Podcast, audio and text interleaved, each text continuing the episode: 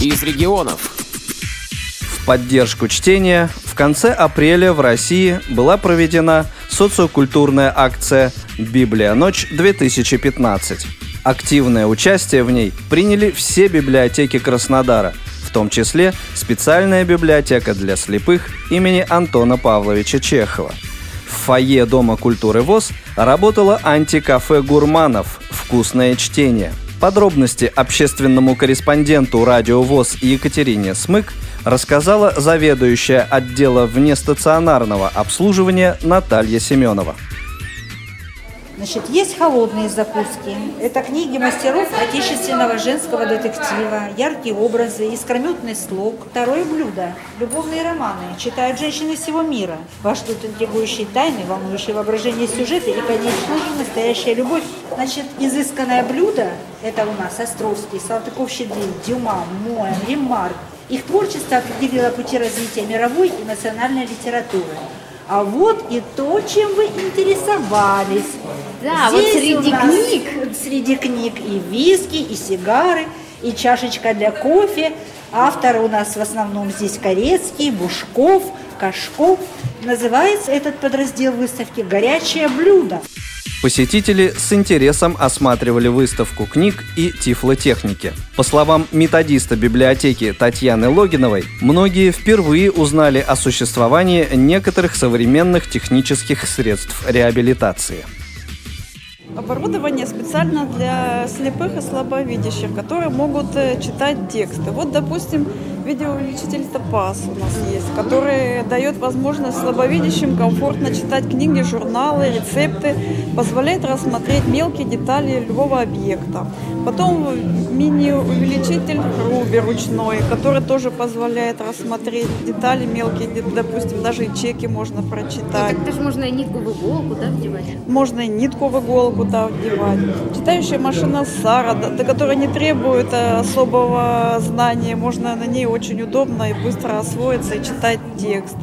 Вот. У нас здесь э, есть э, шахматы и шашки для слабовидящих. Особенные они. Шашки, они у них поверхность такая на ощупь, которую можно переставлять с выпуклыми ячейками. И у нас есть еще шахматы, которые тоже переставляются ну, тоже с дырочками тут и ячеечки. Читательница библиотеки Ангелина Широкая – проводила мастер-класс по изготовлению декоративных открыток, поделок и украшений из бисера. Мы будем показывать мастер-класс, как сделать открыточку на любой праздник собственными силами в домашних условиях. Это оригинальный подарок, соответственно, единственный в своем роде. И это можно сделать из вполне подручных средств, находящихся Расскажите, в каждом доме. что у вас здесь имеется? У меня имеется краски, бумага, называется для скраббукинг. Она продается в любом магазине для творчества. Пуговички декоративные, цветочки, клей, клей обычный, карандаш, штампики, специальные подушечки с краской, чтобы можно было покрасить штампики, чтобы сделать рисунок какой-то. Это все можно вполне приобрести. Ленты, цветы искусственные. На сцене развернулось театральное представление «Дневник моей памяти». Главная героиня, женщина преклонных лет, сидя в кресле, листала дневник, семейную реликвию. Рассказывают актеры Игорь Куликов и Вера Маймула.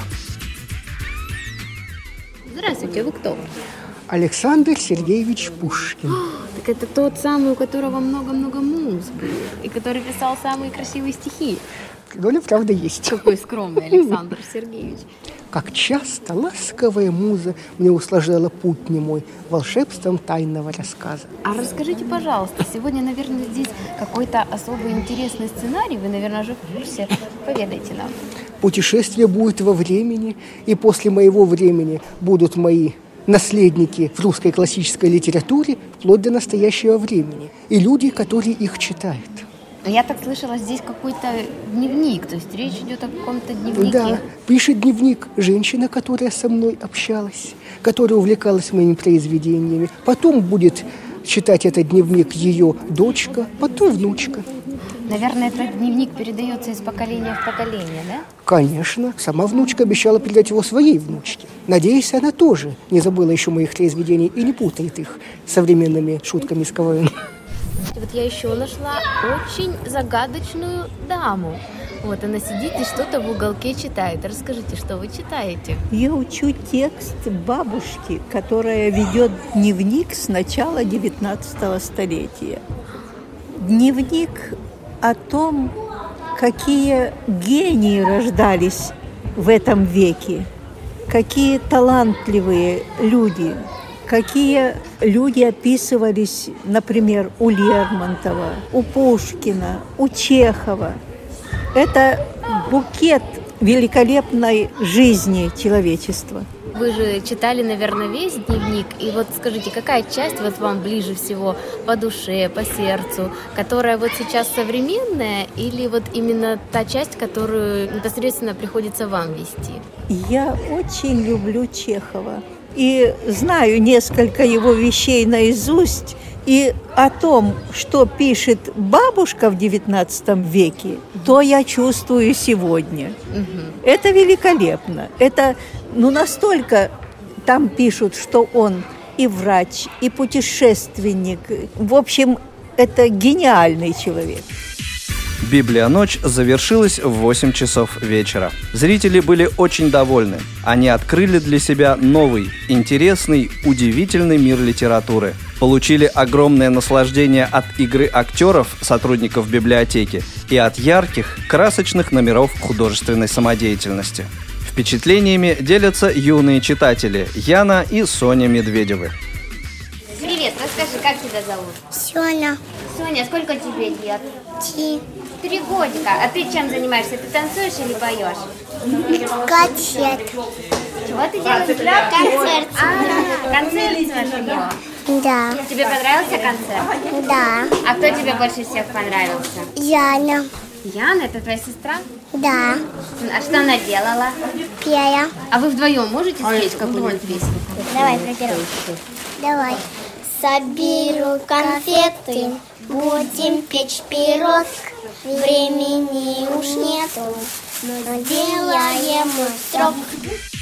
Программа подготовлена по материалам общественного корреспондента «Радио ВОЗ» Екатерины Смык. Редактор Елена Колосенцева, монтаж Олеся Синяк. С вами был Игорь Роговских. До новых встреч в эфире «Радио ВОЗ».